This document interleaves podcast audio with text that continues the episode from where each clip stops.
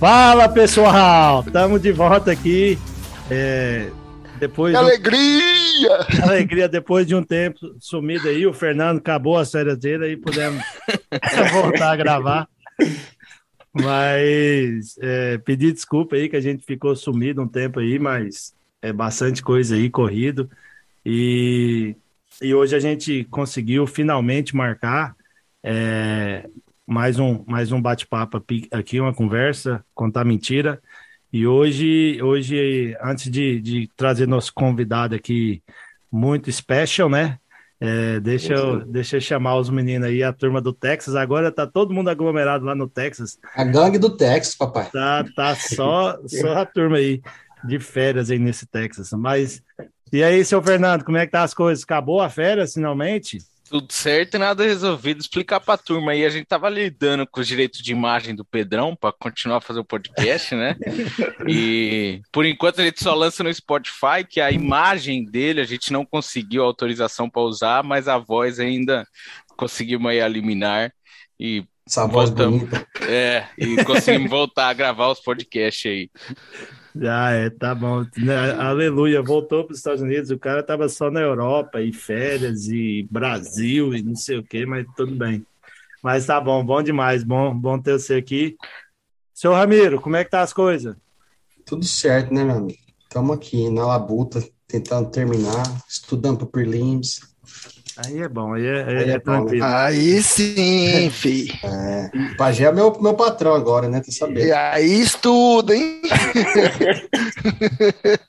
e agora a gente tem, tem ele aí, o rei, o, o, o professor de Padre Kelmo. Nosso, nosso grande e único Lucas Neira, famoso Pajé. Como é que tá, irmão? Tudo certo? Eu não esperava. tá bom demais, cara. Aqui tá bom demais. Você é louco. Bom demais. Feliz demais estar gravando com a gurizada toda aí novamente. E muito animado que o nosso convidado aí vai trazer uma história totalmente diferente do que a gente já gravou aqui hoje. E muito inspiradora, né? Então, uh, promete muito esse podcast aí. Bom demais. Pajé, no último episódio você já estava no Texas? Ou não? Não, eu estava em transição. Ainda estava em transição. O é, último então. episódio foi que o carro dele quebrou na estrada, não foi? Que você tava lá ainda. Essa eu escutei. Na verdade, eu tava lá em Montana com o carro quebrado. Verdade, é. verdade. Verdade, depois, é, é para quem, pra quem é, não segue o This is the Pajé Life aí na, nas, nas mídias sociais, ah, agora, agora nosso querido Pajé tá, tá morando no Texas, é, saiu de Illinois, foi, foi pro Texas agora. Fizemos uma contratação de peso, camisa 10 do time aqui. E aí, em breve, quem sabe um dia ele dá a honra para a gente gravar um podcast só com ele também, né? Mas, Já pensou? Mas tá bom, vamos, vamos trazer nosso, nosso convidado. É, só para se, se quem está aí escutou o nosso primeiro episódio lá atrás da introdução do podcast, às vezes até já escutou o nome dele, a ideia era que que o Léo também fizesse parte aí desse time, mas é, junto com o Pedro Fontes, que não está aqui hoje, é, é, a outra pessoa que trabalha nesse grupo. É, o, o resto fica aí mais, mais tranquilo. Mas é, é um grande. Literalmente não faz nada, né? Não, a gente, o resto não faz nada. Em podcast anda fazendo, né? Mas... não, não, eu faço em inglês, viu? Quem aí quiser ir lá curtir, escutar o Carol Call, estamos aí ainda. Até ao jabá, ao jabá. Mas, mas é isso aí, vamos trazer nosso, nosso convidado. É, é um prazer muito grande receber o Léo aqui hoje, Leonardo Sitorski. É, conheço o Léo já tem, faz, tem uns dois janeiro já, por mais de 10 anos já. E, e é um prazer estar tá, tá aqui, Léo. E obrigado por, por ter tirado um tempinho aí nessa, nessa sua vida de, de, de nem sei falar o tanto de coisa que o Léo faz. Quem sabe até até mexer com, com, com Lava Jato, o homem anda mexendo. Trabalha assim, é rala, como diz o outro, rala mais que barriga de cobra, né? Mas, obrigado, Léo. Obrigado por ter recebido, ter aceito o nosso convite. E é um prazer estar aqui, viu, meu irmão?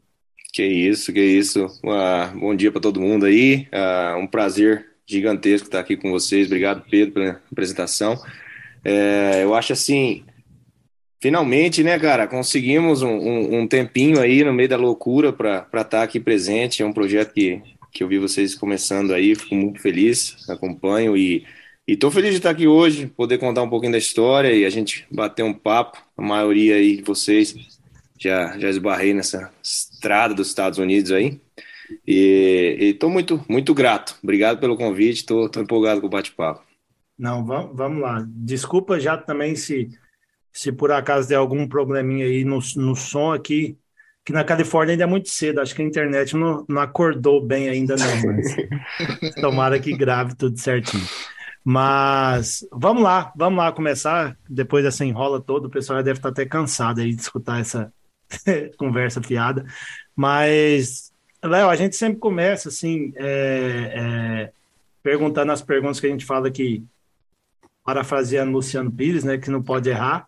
Mas vai lá, hoje é, a gente queria que você começar lá do começo mesmo, onde você nasceu, é, onde que você está morando hoje, talvez e rapidinho aí nos por onde você já passou nos Estados Unidos, é, que curso que você fez, como você tomou essa decisão de, de, de cursar a sua graduação aí.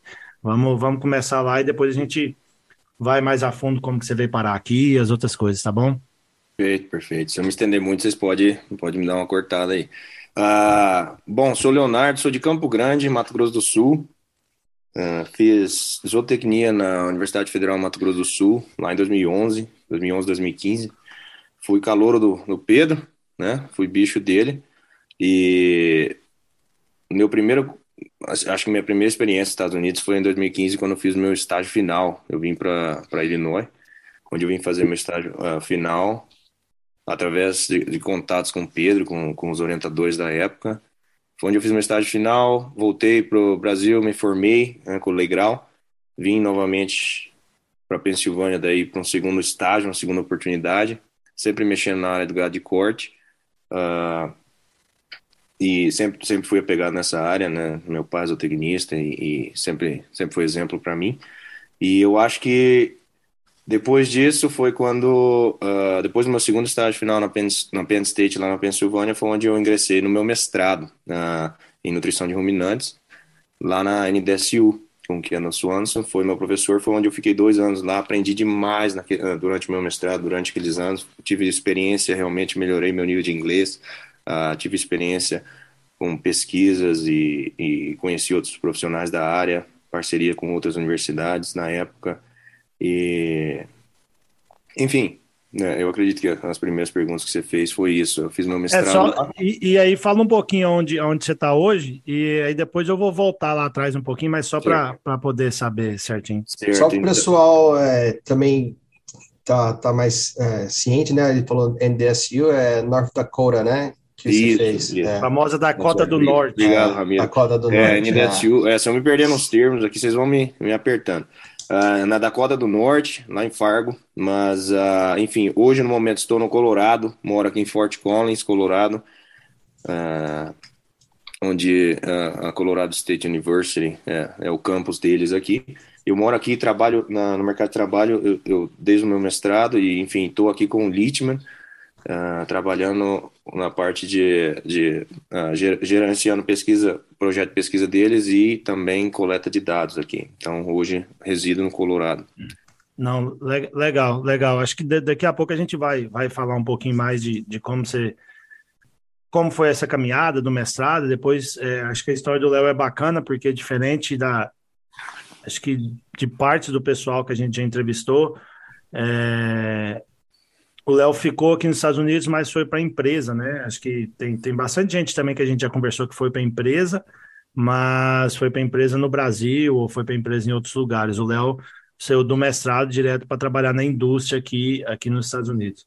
Mas ah, eu vou eu vou voltar lá lá atrás um pouquinho e, e eu conheço parte da, da sua história. Nosso, é, o apelido do Léo na faculdade era Teló, né? É, Não dá nem para saber por quê. Não dá nem para saber. Adivinha quem que me deu esse apelido? É, é, e, e, assim, eu, eu, eu sei, mas tem uma coisa aí que eu não, eu não sabia, assim, é, eu, assim, como eu falei, já te conheço há mais de 10 anos, e eu não sabia que, por exemplo, por, por que, que você foi fazer zootecnia? Tem, tem algum, algum motivo específico por isso? Foi, você mencionou seu pai? Com certeza. É, e assim, você teve algumas outras opções, é, pensou em alguma outra coisa? E aí, e aí a gente vai, vai talvez contar, por exemplo, eu sei que acho que você teve envolvido com, com pesquisa durante a graduação e tudo também. É, como, como que foi esse, esse processo aí para você? Com certeza. Então, a, meu, acho, que, acho que uma das minhas primeiras inspirações assim foi meu pai, né? Ele formou na, na UEM, uh, acho que foi, se eu não me engano, ele foi a quarta turma da UEM, alguma coisa assim. Uh, atuou a vida inteira na área. E eu lembro desde menino, assim, minhas férias, né? A ideia era, era não, não pegar recuperação para poder ir com meu pai fazendo e trabalhar e tudo. Eu adorava aquilo.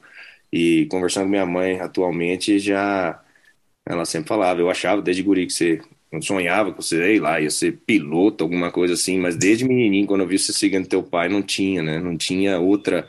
Então, meu foco era certo para mim, ou era veterinário, ou era zootecnia, desde criança, né? E fui muito tranquilo, esse meu, essa minha transição era o que eu conseguia me ver fazendo, né? Então, já tinha uma área de biológicas e já tinha isso em mente. E, e daí, quando chegou a época da faculdade, terceiro ano, tudo, comecei a aplicar, fiz cursinho. E não sei, eu, fui, eu lembro que na época conversei muito com meu pai, ele falou: veja as grades, veja o que te agrada e veja a área de atuação. Né? Ele explicou a dele, mas enfim, zootecnia na época dele era um curso muito novo. E, e hoje tem um, um leque muito maior. E eu lembro que eu sentei comparei as grades, assim, tudo, e realmente para mim era zootecnia. E foi onde eu decidi uh, comecei a aplicar já diferentes vestibulares e tudo na época, era antes do Enem ainda, e, e, e já com foco em zootecnia, sabe?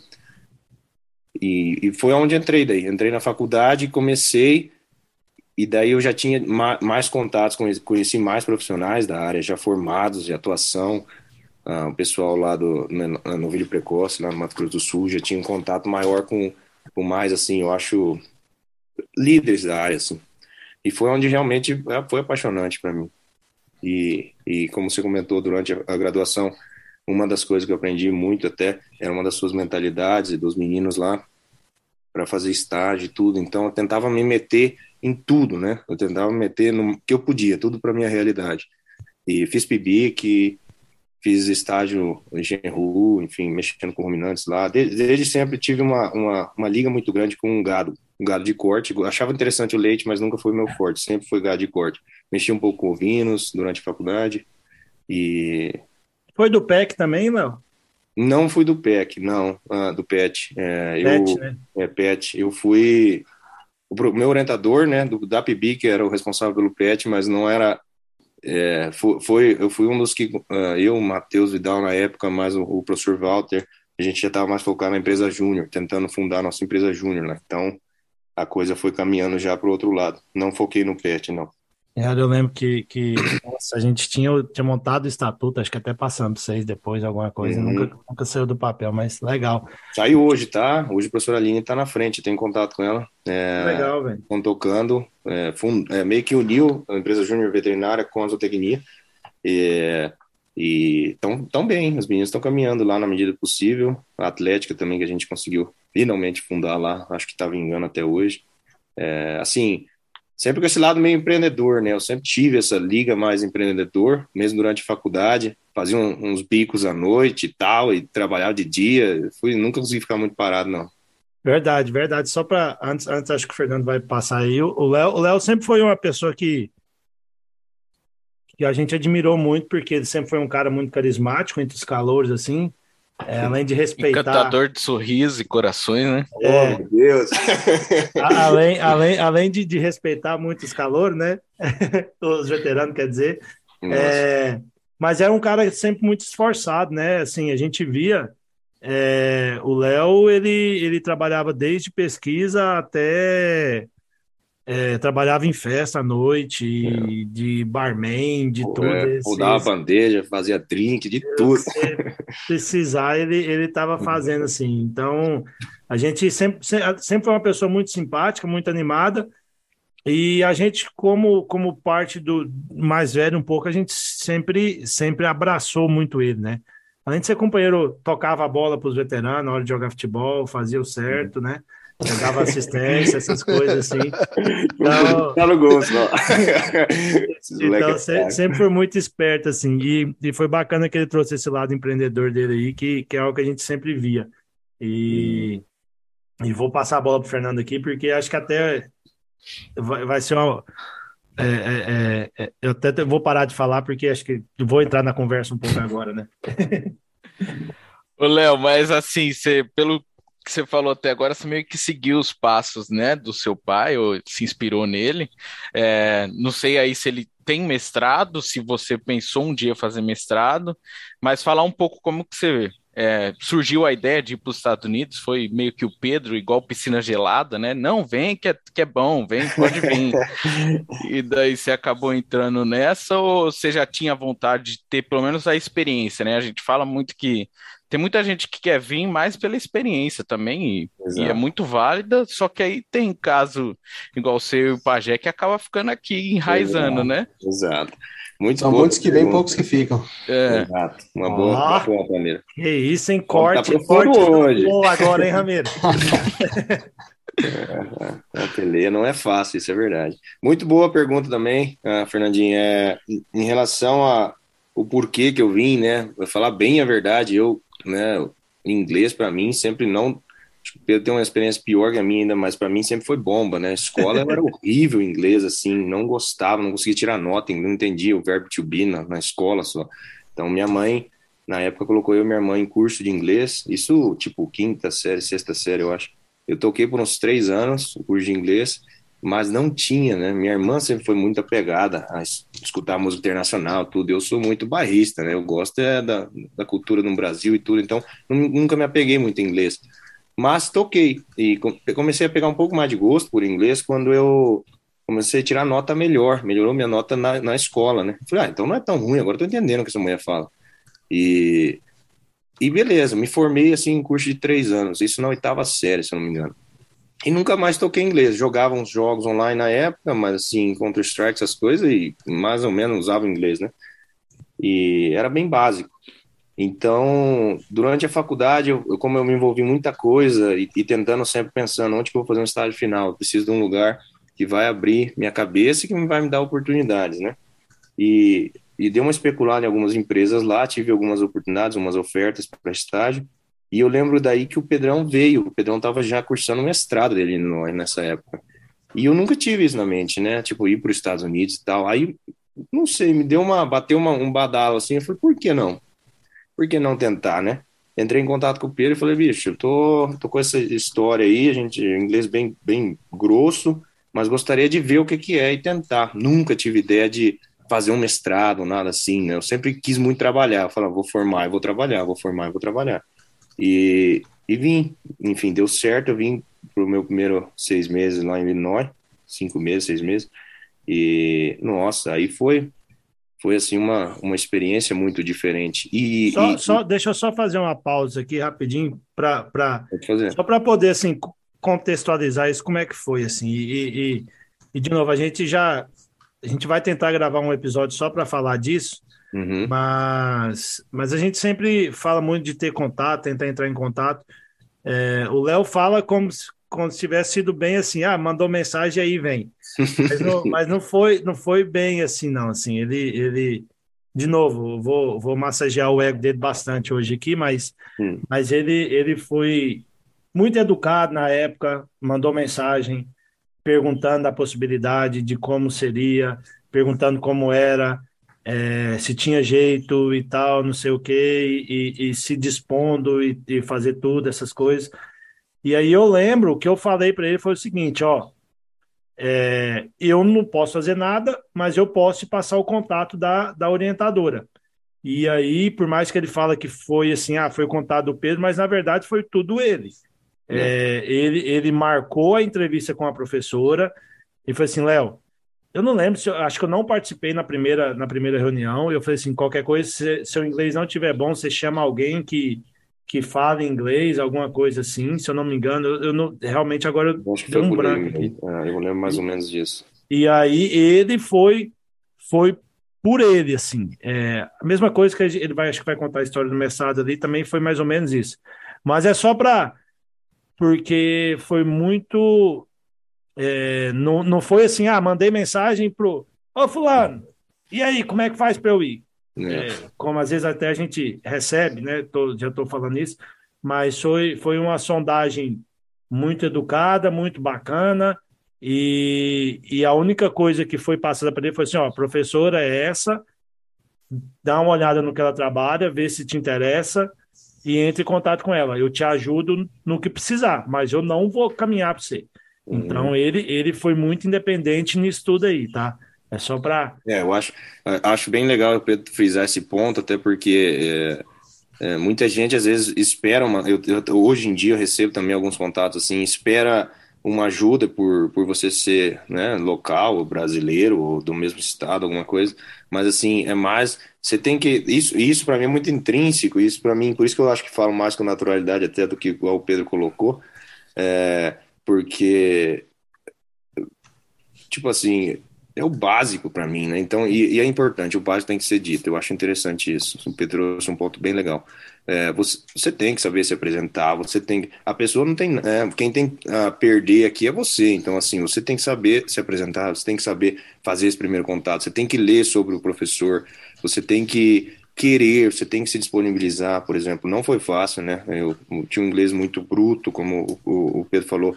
Eu me virei na primeira entrevista, fizemos o possível lá, ela entendeu, e, e, e foi um, um, primeiro contato, foi um desafio, né? Foi um verdadeiro desafio, assim, mas assim, sempre prontidão, você tem que estar, tá, uh, como, como o Fernandinho fala, você tem que estar tá bem humorado, você tem que estar tá com um sorriso não. Tô dois por... sorrisão desse aí, né, Fernando? É, uma, por exemplo, você, por mais que eles não te entendem é, totalmente, por gesto, por alguma coisa, você tem que saber se comunicar e ser amigável, né? Agora, você pedir um favor meio que sendo uma obrigação para a pessoa, o cara, né, tipo, não tem nada a perder. Quem, quem é você aqui, né? Quem é você na fila do pão? Então, eu acho assim, é legal, é legal você você saber se pôr. Você, isso tudo vem já desde faculdade. Você, você tem que começar a treinar isso antes. Você tem que começar a falar em público. Você tem que apresentar seminário. Você tem que, sabe? É, é, eu, eu acho que esse primeiro contato é muito importante. É que tem aquele negócio, né? Seus atos falam mais alto do que sua voz. Com né? certeza, com certeza. Nossa, o povo hoje tá fiado. Nossa, o pessoal tá, tá voando fortes baixo aqui, mais baixo que, que avião de veneno, né? Para o nosso futuro canal do YouTube. Pajé, você tinha alguma pergunta aí, alguma coisa? Não, eu só ia botar um ponto aqui que, que o Léo estava comentando, né? Que ele foi para Illinois e e aí ele foi para fazenda que eu acabei indo depois dele, né? Então o Léo abriu é. um caminho para mim sem saber que foi gigante. Eu cheguei num, numa fazenda que todo mundo amava um brasileiro. Então, para mim, chegou assim, eu, eu, sou mais um deles, entendeu? Ficou muito fácil. que isso. É, isso é uma verdade. O, o Pajé foi para lá e fez assim o que ele fez nesses anos de trabalho lá, o que eu escutei, o que ele melhorou, as fotos que eu via, que eu acompanho um absurdo. Eu vejo os lugares assim, eu falo, impossível que isso aqui virou isso aqui, cara. É uma assim, uma, uma loucura, um trabalho excepcional. E, e, e aquilo, igual você falou, é uma meritocracia, uma das coisas muito fortes dos Estados Unidos é isso. Você vai, você trabalha firme, é, e, e, os seus atos falam mais, você acabou de falar isso, seus atos falam mais que, que sua voz. Uh, você mostra o serviço e tá lá, pô, as portas só se abrem, cara. Eu sou muito abençoado por isso e você fez fenômeno também lá, não, não pode tirar teu mérito. Léo, mas aí você tava. Só, desculpa por cortar aí, né? Mas você tava falando que aí você chegou por lá, por, pelo estágio em Illinois, e como foi depois daí? Como foi depois do, do, do de chegar em Illinois, é isso que tá perguntando? Isso. Por, é, é, que a gente quer que. Pode falar.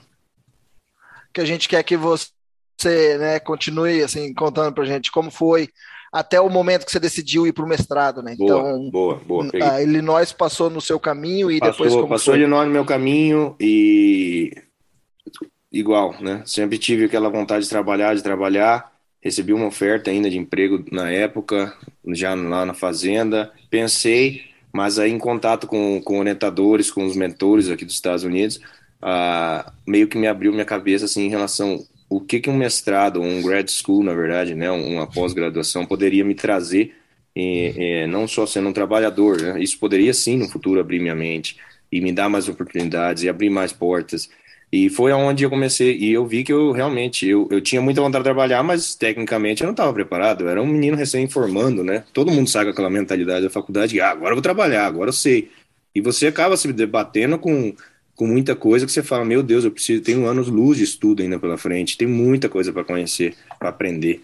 E, e foi uma das formas daí, que em contato com, com as pessoas da época, os mentores, uh, muita discussão com o Pedro, uh, e, e, e acho que me abriu a mente, assim, sim, mestrado seria uma possibilidade, talvez no futuro, se eu gostasse da, pós-graduação, talvez um doutorado, se eu, se eu sentisse que era o meu caminho a seguir, e, e foi onde daí, finalmente, eu decidi, ok, eu quero não, não só voltar para o Brasil, que meu, aquela pergunta que o Fernandinho fez no começo, uh, era, era por uma oportunidade, eu queria aumentar meu, eu queria meu, aumentar meu. abrir, abrir meu leque, eu acho, quando eu vim para os Estados Unidos, e no final, estando aqui, eu decidi que sim, o mestrado seria, seria sim uma possibilidade real.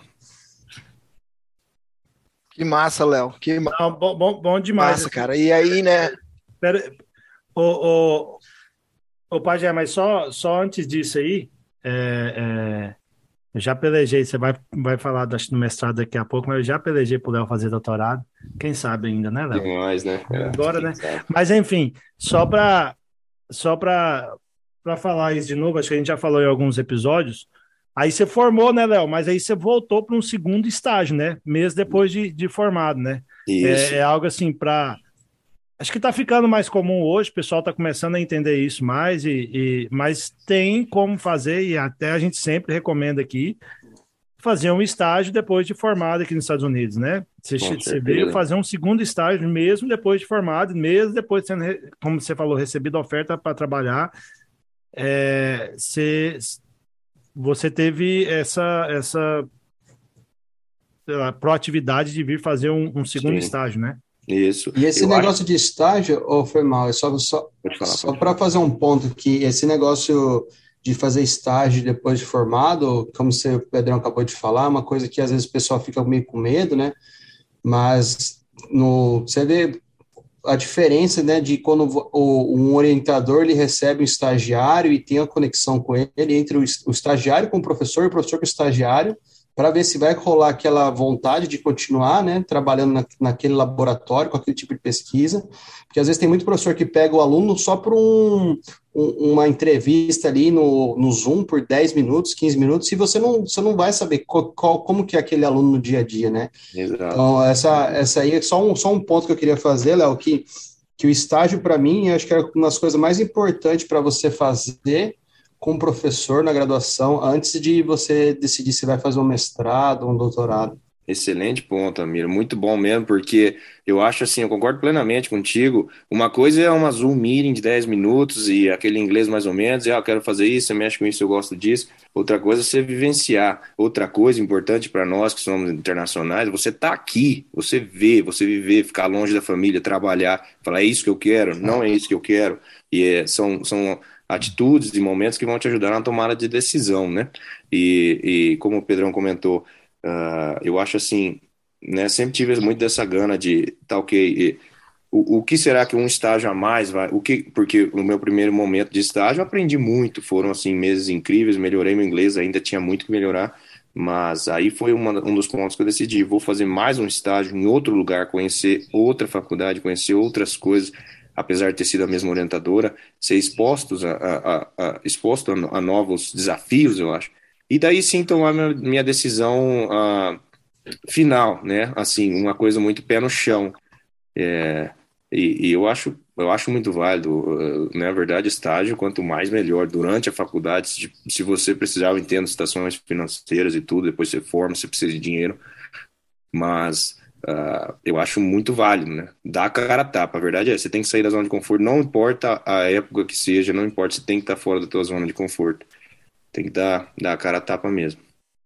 É, e, é, legal que o primeiro estágio do Léo foi boa parte na fazenda, né? Isolado, no meio do nada, o que fez com que ele aprendesse inglês, mas também ele ficou muito sozinho.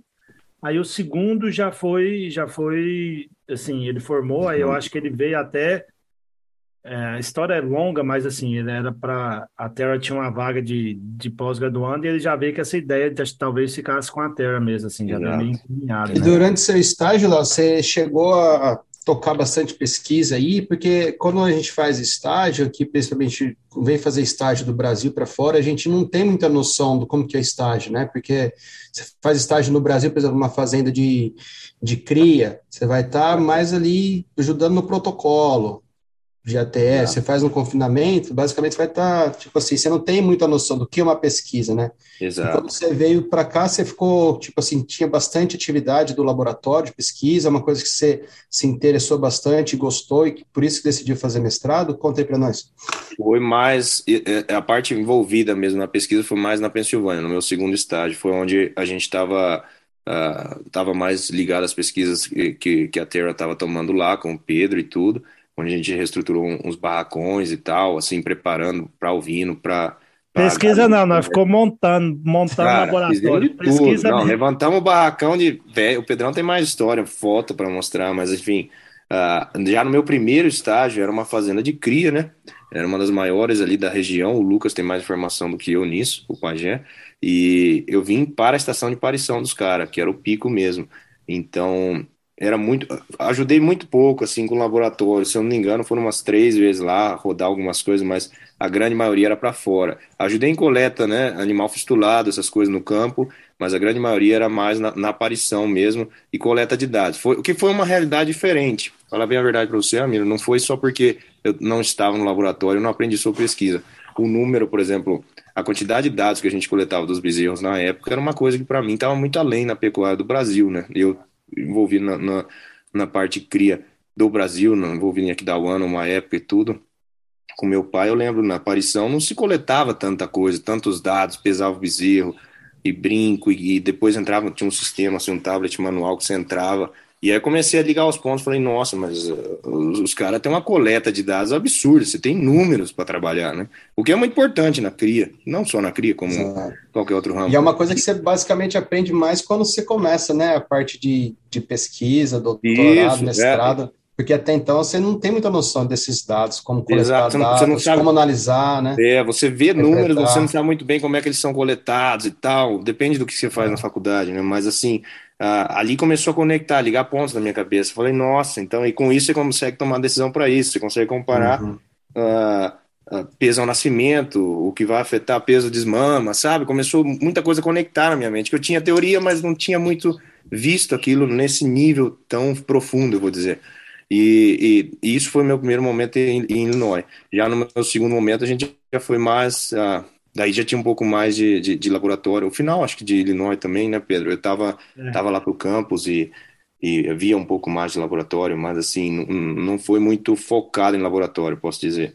E, e já na, na Pensilvânia já foi uma coisa mais, uh, um pouco diferente, um pouco mais voltada assim, a parte no office e, e para fora, a gente organizando, organizando, enfim, barracões, preparando tudo para a pesquisa que, que a professora ia começar, na verdade. Que legal, Léo. Muito bacana, né? Assim, ver, ver como, que, como que foi todo esse processo, né? De, de, de, de, quando você era estudante a se tornar um estagiário pela primeira vez, depois voltar e, e ter uma segunda experiência, ir para um lugar diferente, gente diferente, é, trabalhar com coisas que, que eram diferentes também, né? Então, puta de um desafio, né? Muito bacana tudo isso daí, Léo. E, e, e aí, quando quando deu certo, foi quando você chegou na, na, na Dakota do Norte, né, para fazer o para fazer o mestrado. E aí, quando você entrou no mestrado, já qual que era a sua ideia assim? Vai lá, tá bom, agora agora deu certo, agora eu sou um aluno do mestrado, mas aí eu vou vou terminar e vou embora ou vou já vou começar a, a, a pensar em alguma outra coisa assim? Cara, é muito bom o seu ponto. É, traz muita memória, na verdade. Eu lembro assim, comecei, sair da, né, quando eu entrei realmente, ingressei na Dakota do Norte com o professor. Volta, ah, volta duas casas aí, rapidinho. Pode falar? Só conta como que você foi fazer o mestrado. Como, como que você foi fala, falar com por que que você foi fazer na Dakota? Tá certo. Depois, depois ah, você... Então, na época, a Terra, eu lembro, a orientadora do momento, é, ela não tinha o funding, não tinha verba, né? para os dois anos de mestrado, ela tinha para o primeiro ano, e tinha eu e um, um, amigo nosso, né? Tinha eu e um outro estagiário lá, seriam um, um, dois candidatos para uma vaga, basicamente. E a gente, a gente, enfim, conversamos muito, né? Muita, muita didática, muita coisa, e, e ela, em contato com ela mesma, ela falou, ó, é, eu não vou conseguir, ela queria muito ter nós dois como alunos, mas ela passou vários professores assim para a gente entrar em contato, uh, que seriam pessoas assim profissionais da mesma área, né, na mesmo ramo de atuação e, e nomes importantes na, na, na, pesquisa, eu acho, daquele momento. E foi aonde a gente começou a entrar em contato com outros professores, né, já na Pensilvânia, estando na Pensilvânia buscando uma vaga de mestrado. E passando por um processo seletivo aí, cada um com seus respectivos professores, e foi aonde é, tivemos. Mas assim. Na, pode falar. Não, não, é só porque, só para falar que antes de você, quando, quando a, a Terra te passou os nomes, você deu uma estudadinha no Kendall antes, né? Você, não, quando, certeza, né? Assim, o Léo estudou o orientador, ele foi. Eu lembro, eu lembro direitinho, cara. Parece que você até tava com a camisa parecida com essa sua aí. É, é... verdade, eu lembro, a manga curta. Não, é verdade mesmo, porque eu, eu lembro, eu lembro, eu lembro disso, disso, eu tenho claro na minha cabeça ele uhum. se preparando para fazer a reunião com o, a o pessoa que seria o orientador dele no futuro. É. Então ele, ele leu sobre o cara, a gente sentou, a gente estudou, e, e assim, quando ele foi fazer a reunião com o Kendall, a gente falava assim: é, ó, sua meta é conquistar esse cara. É. Você tem que fazer com que ele queira ter você no laboratório dele. E, e o Léo sabia da vida do cara, sabia que, que ele trabalhava, é, sabia tudinho. Então ele marcou a reunião, foi todo bonitinho assim para a reunião e, e, e, e, assim, foi com essa, essa mentalidade de eu tenho que conquistar a pessoa, então eu tenho que saber o máximo de coisas possíveis que eu puder dentro das, dessas limitações uhum. para fazer com que ele queira é, trabalhar comigo. Causar então, a primeira impressão boa, né? É, e, e, assim, é saber, é não só se vender, né? É um, é, um, é um mercado de trabalho, enfim, mesmo sendo grad school, você saber o que falar, você saber o tipo de pergunta que fazer, você saber como se apresentar. E eu lembro é, um ponto muito importante que o Pedro trouxe agora, é toda essa preparação, nesse período eu estava aplicando para o TOEFL, né, que é aquele pré-requisito de GRE também, aquele pré-requisito de proficiência em inglês. Então eu tinha que bater a, a nota mínima de corte para ser aprovado em alguma universidade nos Estados Unidos e toda aquela coisa, aquela papelada. Então tinha uma pressão muito grande, fora isso, tinha que estar preparado para as entrevistas, né? E eu lembro, o Pedrão trouxe um ponto muito bom, eu lembro da, da blusa que eu tava, camisa que eu tava, e, e sentado no lab lá, preparando, preparando, preparando. No final da entrevista, assim, eu senti que, falei, nossa, foi bom, eu acho que vai dar bom. O cara, o cara, pô, um paizão, assim, e extremamente inteligente, assim, é, é muito, muito, tem muito contato também. Então foi uma coisa assim, um preparativo que eu senti ao final de tudo, que eu falei, e ele, ele, ele, ele gostou, tanto quando eu mudei, comecei no mestrado, ele mesmo falava, falei, cara, desde o primeiro contato com você, eu vi que realmente ia ser uma coisa muito boa, tanto para você quanto para mim. E foi, né? Posso dizer que foi, e sou muito grato por tudo isso. É, é bem, é bem o que o Ramiro falou, né? Tenta causar uma excelente primeira boa impressão, porque daí uhum. as coisas ficam, ficam mais Com o pé no chão, né? É importante, eu já vi alunos até na época de Nebraska, é, nunca, nunca arrogância, né? Você pode ser inteligente, você pode ter feito muita coisa, mas você não pode ser arrogante. Nunca né? se elogie, né? Nunca se elogie, nunca seja arrogante, nunca pense que você é melhor que o grupo que está ali contigo. Já vi aluno perder vaga por isso. Até a minha noiva passou por uma situação dessa, ela desbancou três por causa de de currículo e tudo, mas assim, é muito importante. Essa primeira entrevista é muito importante, não seja arrogante, seja seja você, seja uma pessoa buscando um, um futuro melhor para você. Isso tudo vai depender, né? Isso, isso pode ser o carro-chefe do teu futuro, então você tem que saber o que está fazendo. Você não pode ser um, um, um mero aluno achando que está apresentando um negócio para qualquer um, né? Você tem que estar tá preparado. É uma entrevista de emprego, como se fosse. É, mas aí, aí o, o Pajé perguntou lá é, como que foi a chegada lá, lá naquele clima legal da Dakota do Norte? Rapaz, eu falava assim, muito boa pergunta.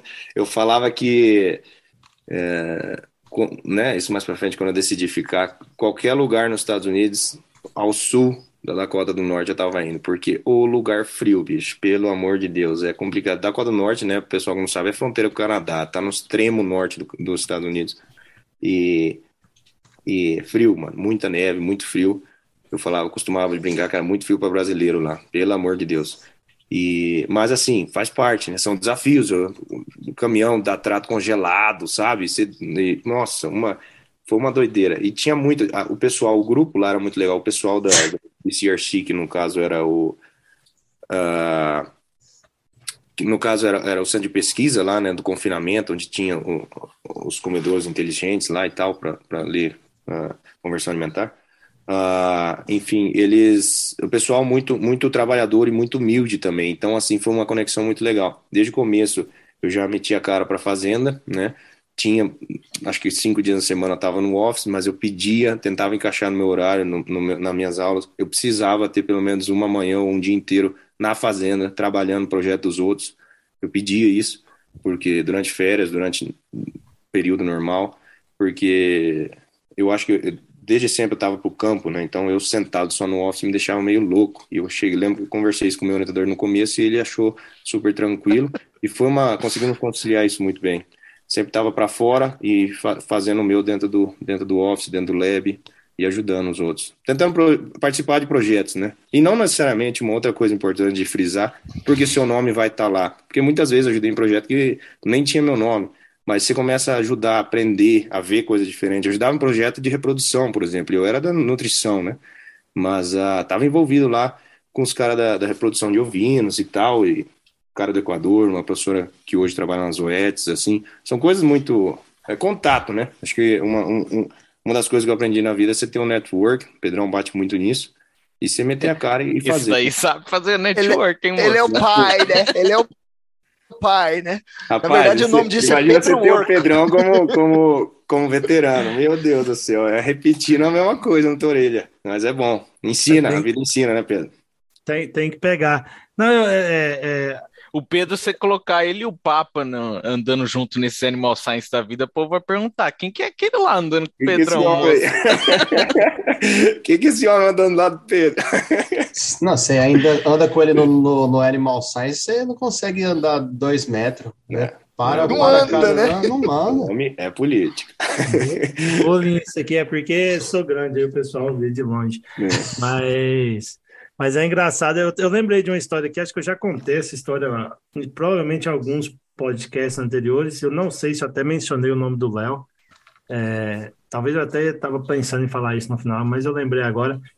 É, é, é, porque acho que teve um dia lá na Pensilvânia que a gente estava até caminhando dentro do departamento, hum. e foi quando, sei lá, a gente vê naquela foto daqueles professores e tal, assim, a gente olhando, e, e, e a gente parou e falou: assim, o que, que a gente fez para estar tá aqui, né? E, e ficamos rindo, assim, pior que eu, eu, é, é, outra memória que eu tenho muito clara desse estágio do Galo lá na Pensilvânia.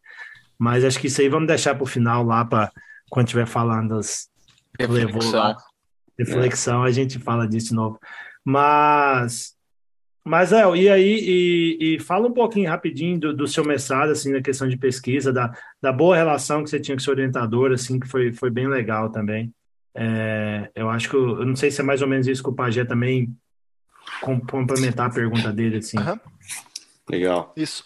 Uh, enfim, é, e, e, eu acho assim, acho que a conexão com o meu orientador foi muito. E é muito importante. Eu entendo que nem todo mundo é assim, que nem todo. Eu sou um cara que conecta muito fácil.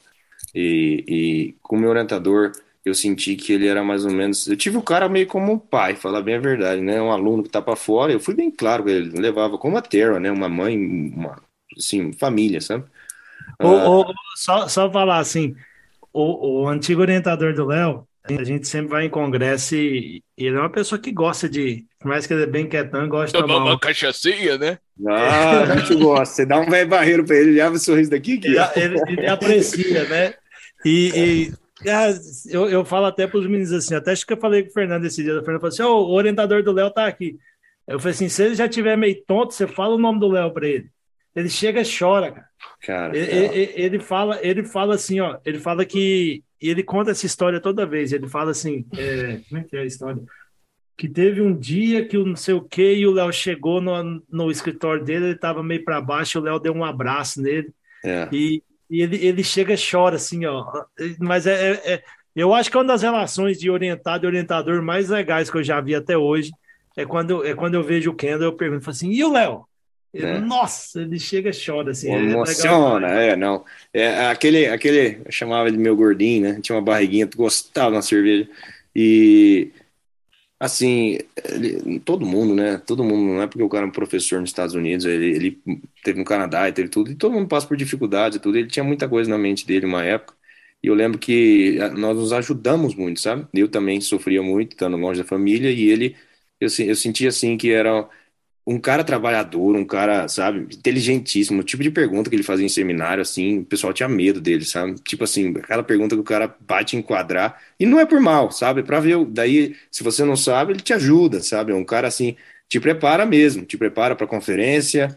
É, eu fazia questão de tentar participar, toda conferência que fazia tinha que ter uh, speech, né, oral speech, tentava estar tá lá dando a cara a tapa. E ele era um cara que te preparava muito para isso. O, o lab que a gente tinha na época era muito forte. E eu tive um bond muito grande, né, uma relação com ele muito grande em relação, não extracurricular, trabalhos, projetos e, e, e, fora disso. Eu acho que a gente carrega isso até hoje, né? Ele manda mensagem, pergunta como é que eu tô, ele, sabe, assim, é uma, uma coisa muito interessante. Tô devendo uma visita pro cara.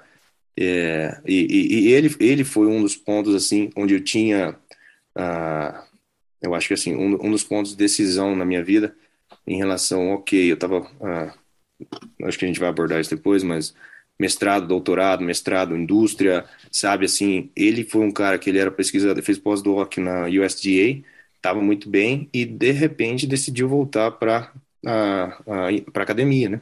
Tipo assim, não vou voltar, quero ser. Foi professor, foi fazer pós-doc na USDA e depois decidiu que não, que ia voltar para na college, por exemplo, para continuar a carreira acadêmica, eu acho. E foi, foram muitas conversas e, e, me ajudou muito, na verdade, nas decisões futuras, eu acho, que estavam vindo na minha vida. Ô, Léo, e essa decisão que você teve de terminar o mestrado e ir para parte área da indústria, né, trabalhar em empresa, como que foi essa decisão sua? Foi mais por causa do seu orientador mesmo? Você já estava na sua cabeça que que um doutorado ou um PhD não seria uma coisa que, que talvez naquele momento não, não te acrescentaria, que era uma coisa que você não estava com, com, interesse em fazer. E Isso. outra é, e outra tipo uma outra pergunta assim também tipo hoje em dia você sente que é, talvez um doutorado faça falta para você ou como que essa no, no seu emprego hoje em dia você você sente, às vezes, que talvez você precisaria de um conhecimento a mais, que um, talvez um doutorado te agregaria? Ou para você é uma coisa que, que não, não, não, altera, você acha? Muito boa pergunta, muito boa pergunta, Mira. É, naquela, naquela época, eu sempre tive para mim, né, como eu comentei, no começo eu não pensava muito em doutorado, quando eu vim para os Estados Unidos eu queria trabalhar, e eu tinha isso meio que para mim, eu quero formar, ver as oportunidades que vão me aparecer e vou decidir, mas eu já tinha meio que um pé dentro de que eu quero ir para a indústria, eu quero trabalhar.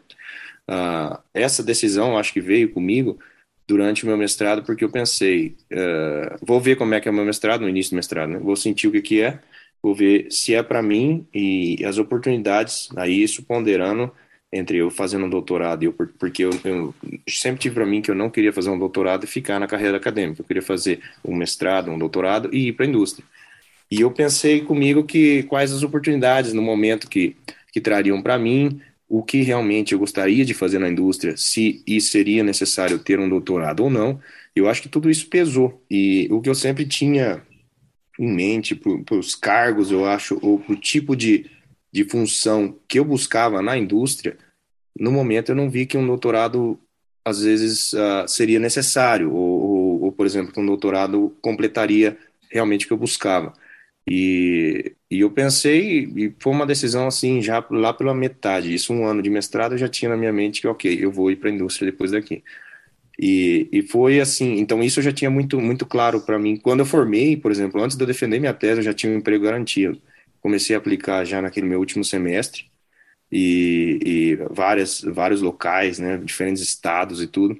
Vim fazer minha entrevista. E você sempre quis ficar aqui nos Estados Unidos?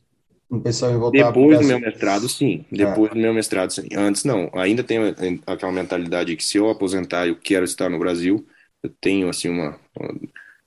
Sou muito bairrista, né? Como eu comentei, eu, eu gosto muito da cultura, da, de, de, tudo. Eu tenho vontade de voltar para o Brasil, sim. Não sei quando voltarei, Uh, mas assim, para um começo de carreira, depois de um grad school, ainda eu vi que aqui eu ia ter oportunidades muito maiores do que eu teria no Brasil naquele momento. E não me arrependo, né? Não me arrependo, as coisas estão caminhando muito bem, graças a Deus. E voltando àquela primeira pergunta, então eu, no meu mais ou menos um ano no meu mestrado eu sabia que eu queria fazer indústria, ir para a indústria, mercado de trabalho, né?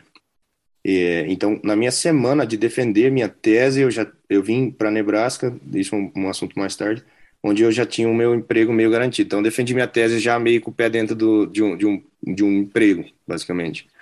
Ah, aí a outra pergunta sua foi em relação se eu sinto que hoje um doutorado me faz falta no mercado de trabalho. Isso. Eu acho que eu consegui. É um ponto muito interessante. Eu acho que eu tenho caminhado, suado bastante, né? Igual eu costumo dizer, tem carpir muito, né? Carpir muito, seja no Brasil, seja nos Estados Unidos, nada vem de graça. Uh, eu tenho caminhado, eu tenho alcançado coisas na vida que, que eu não sinto falta de um doutorado. Não estou dizendo que, às vezes, sim, um doutorado, como um mestrado me capacitou, um doutorado me capacitaria muito mais, né? Mas uh, eu vejo que onde eu estou e, e tudo que eu alcancei, eu estou muito realizado com o meu mestrado, porque uh, agreguei muitos anos já de trabalho no mercado de trabalho, muita experiência e muito contato. Eu estou onde eu estou hoje aqui no Colorado, através de contato e mostrando serviço já em outra empresa, em outro estado, sabe? Então acho que as coisas vão caminhando. Às vezes não passo mais rápido, às vezes não passo mais lento, mas eu não acho que, para o que eu faço, muitas das vezes eu acho que eu estou até uh, overqualified, como eles falam. Uh, porque... Esse é um ponto bastante interessante, né? Porque o pessoal, por exemplo, que não, não, tá muito, não tem muita ciência de como nos Estados Unidos funciona, eu acho que uma grande diferença do Brasil dos Estados Unidos é a valorização profissional e também de título que eles consideram bastante, né? Então, por exemplo, o salário para PhD, geralmente, principalmente inicial, salário inicial para mestrado, né?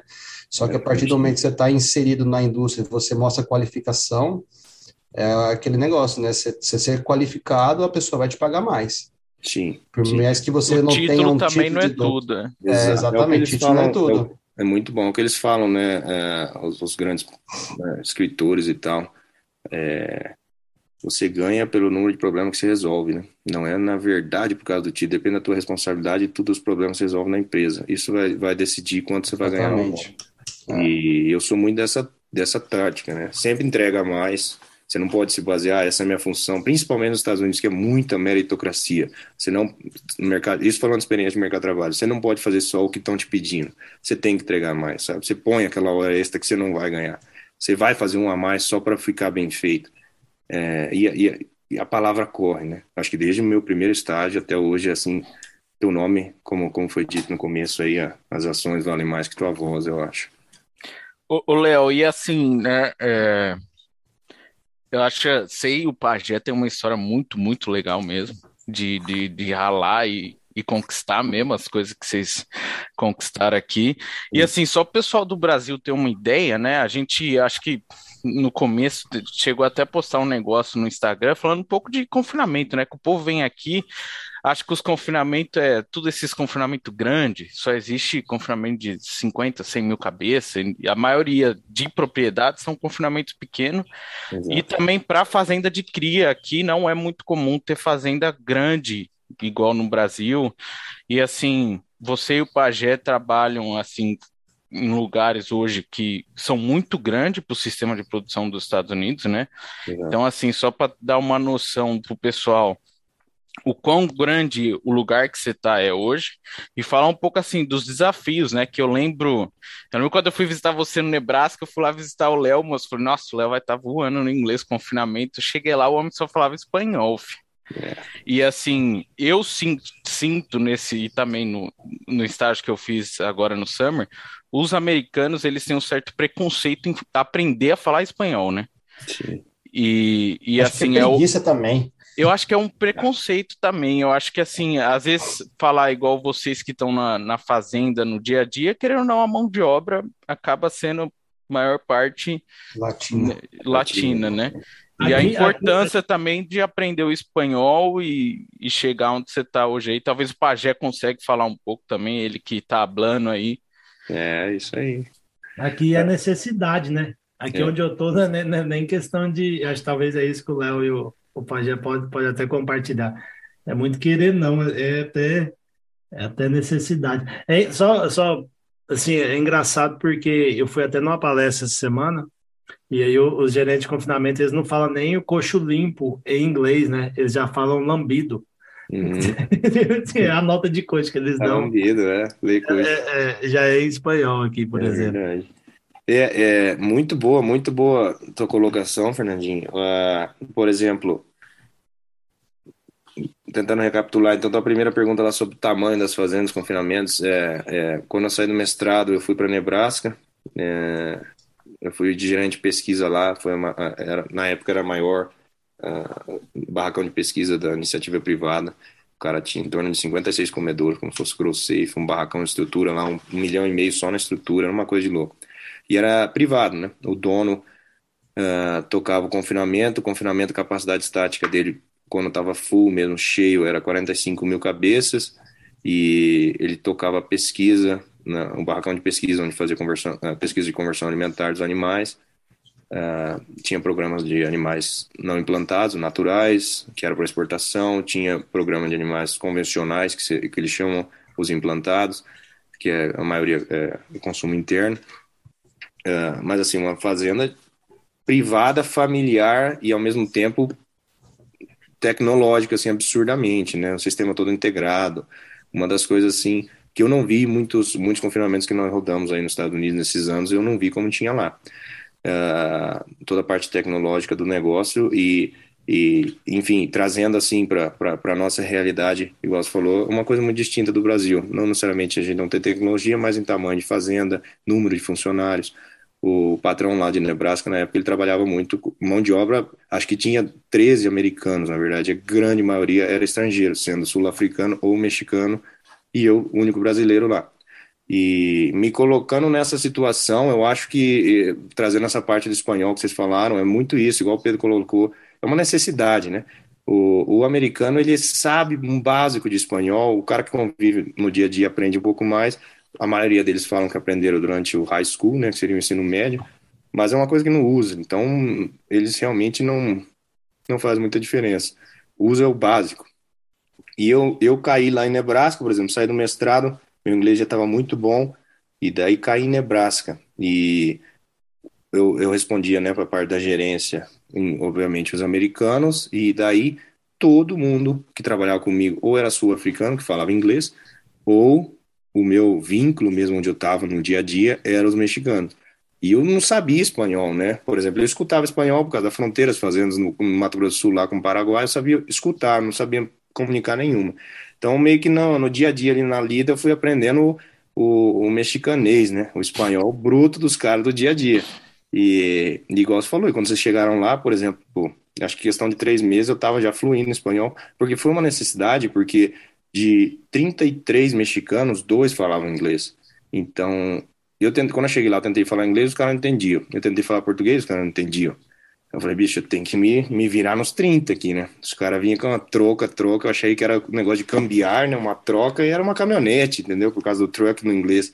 Então, o espanhol do mexicano é uma loucura. E eu me adaptei, me adaptei e foi assim. eu tenho só alegrias com isso. Me trouxe muitas oportunidades, saber falar, comunicar. Minha gramática é ruim no espanhol, mas me comunicar bem no dia a dia. Nossa, a gente recebia argentinos para fazer tour lá, recebia chilenos, recebia gente de todo canto. E ou saía no inglês ou saía no espanhol. E, e eu era mais ou menos até uma época já estava responsável por dar os tours lá, né? Porque o inglês eu me viro, no espanhol eu me viro. Então é, e eu necessitava saber comunicar com esses mexicanos para minhas tarefas diárias do dia a dia, né? Desde medicar animais, a, enfim, ao barracão de pesquisa, tudo que corria lá era puro espanhol.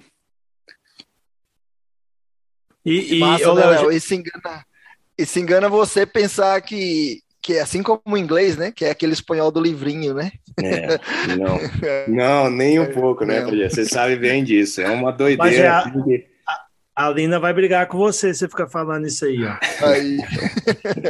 é, uma, é, um, é, um, é um dialeto deles mesmo, assim, do dia. Tanto que eu tive paraguaios que vieram trabalhar comigo, tudo lá com os mexicanos e argentinos, estagiários, os caras falam, meu Deus, eu não entendo o que eles falam. É, e os dois falando espanhol, mas cada um com as suas, suas, suas gírias, suas coisas, né? É uma loucura, assim. E você fica naquele fogo cruzado, né? Vai, se vira daqui, amarra dali, não dá para ficar, não. é, é. Ô, Léo, e agora, assim, já, assim, já tá. Fala um pouquinho de como é o seu trabalho hoje, de por que, que você decidiu talvez deixar esse confinamento e, e buscar uma nova experiência. Maravilha. E fala um pouquinho do que, que você faz hoje aí, já Acho que assim, já para uma fase final já aqui agora. Beleza. Não sei se os meninos têm mais perguntas depois, mas fala um pouquinho do como que é seu dia a dia, do que que você faz. É, até legal, talvez, depois no final você até mencionar que a empresa está sempre buscando gente para trabalhar, né? Com certeza. É, Com então, certeza. tem isso aí. Fala um pouquinho é. para gente. Eu vou, deixa eu fazer um adendo rapidinho. Uh, acho que aquela experiência em Nebraska me trouxe oportunidades muito grandes. De novo, é, conexão, né? Network, conhecer gente, trabalho. Aprendi uma área totalmente diferente. Lá no confinamento eu estava também responsável por dois hospitais, então a parte de medicamento, tudo que eu não tinha esse background, não tinha essa experiência de faculdade, aprendi lá. E isso me abriu muita porta. Uh, a parte nutricional, que eu já tinha minha bagagem toda técnica, mas o que eu aprendi no dia a dia. E eu acredito que isso foi muito uh, interessante, porque no barracão de pesquisa que eu cuidava lá, é, a gente testava touros, geralmente, touros de vários tipos, vários clientes, vários uh, geneticistas, vamos falar assim, uh, várias diferentes fazendas, né, produtoras de touros para venda genética. E isso me deu contato com inúmeros produtores, né, inúmeros fazendeiros, e desde o meu primeiro ano eu conheci o patrão que eu trabalho hoje, o Littman, Lee Littman, ele, a gente testava touros para eles e, e, desde o primeiro contato que eu tive com ele, eu ajudei ele lá na, na fazenda, ele ficou encantado, né? E ele fala português e tudo, vai para o Brasil direto, é um cara muito fluente. Então ele sempre ficava batendo na tecla, vem trabalhar para mim, vem trabalhar para mim, você vai ser um, um grande adendo para gente. Eu estava muito feliz em Nebraska uh, todo aquele período. Eu acho que eu, desde o começo eu tinha já posto na mente que eu ia ficar lá de 3 a 5 anos, mais ou menos, para poder uh, trabalhar o máximo que eu podia e ver onde a vida me levava. Fui muito claro com o patrão e, e quando deu os três anos eu passei por um, minha minha noiva no caso mudou. Eu estava buscando já um pouco mais de qualidade de vida porque eu queria um pouco mais de, né, férias e, e foi, foram três anos muito intensos e eu acho que isso tudo ponderei uh, passar um Natal porque né, rotina de confinamento é, é bem pegado. Passar, passei três natais, três aniversários trabalhando, ano novo, tipo, toca normal, né? Boi tem que comer e gato tem que engordar, não tem essa. E, e busquei já uma qualidade de vida melhor. Foi assim que eu entrei em contato vim parar aqui no Colorado, que são estados vizinhos, uh, já buscando uh, focar mais ou menos a função que eu fazia lá, que era gerenciar o barracão de pesquisa de Nebraska, eu vim gerenciar o barracão de pesquisa aqui do Litmo, que seria onde eles chamam headquarters, a sede ah, o, o, fazendeiro, o patrão lá de Nebraska, ele é um cooperador do Litman. O Litman é uma empresa ah, onde ele é responsável pela criação de comercialização e melhoramento genético de touros para touros de corte. Ah, enfim, hoje temos aí um, um, rebanho, comercializamos no ano de 1.200 a 1.300 animais, touros, ah, em 12 leilões espalhados nos Estados Unidos durante o ano uma empresa que está presente na Europa, muito influente na América do Sul, uh, Estados Unidos inteiro também são muito renomados. E o que mais que eu posso falar? Vim aqui fazer, vim, vim como gerente de pesquisa e hoje eu sou responsável não só pelo Grow Safe, né, a parte da, da todo animal passa em teste, conversão alimentar ali todo touro, mas também toda a coleta de dados. Eu sou responsável pelo Bull Crew que eles chamam, que é todos, todos os touros que são vendidos passam pela gente para toda aquela coleta de dados para ajudar na, na, nas DEPs, né? E na criação dos catálogos, enfim. Então, estamos é, Assistente de fotógrafo, homem trabalha. Nossa. Sorte sua o, que o Xará não está aqui hoje, senão eu ia te arrochar. Nossa, ia ficar três horas falando de touro é. aí.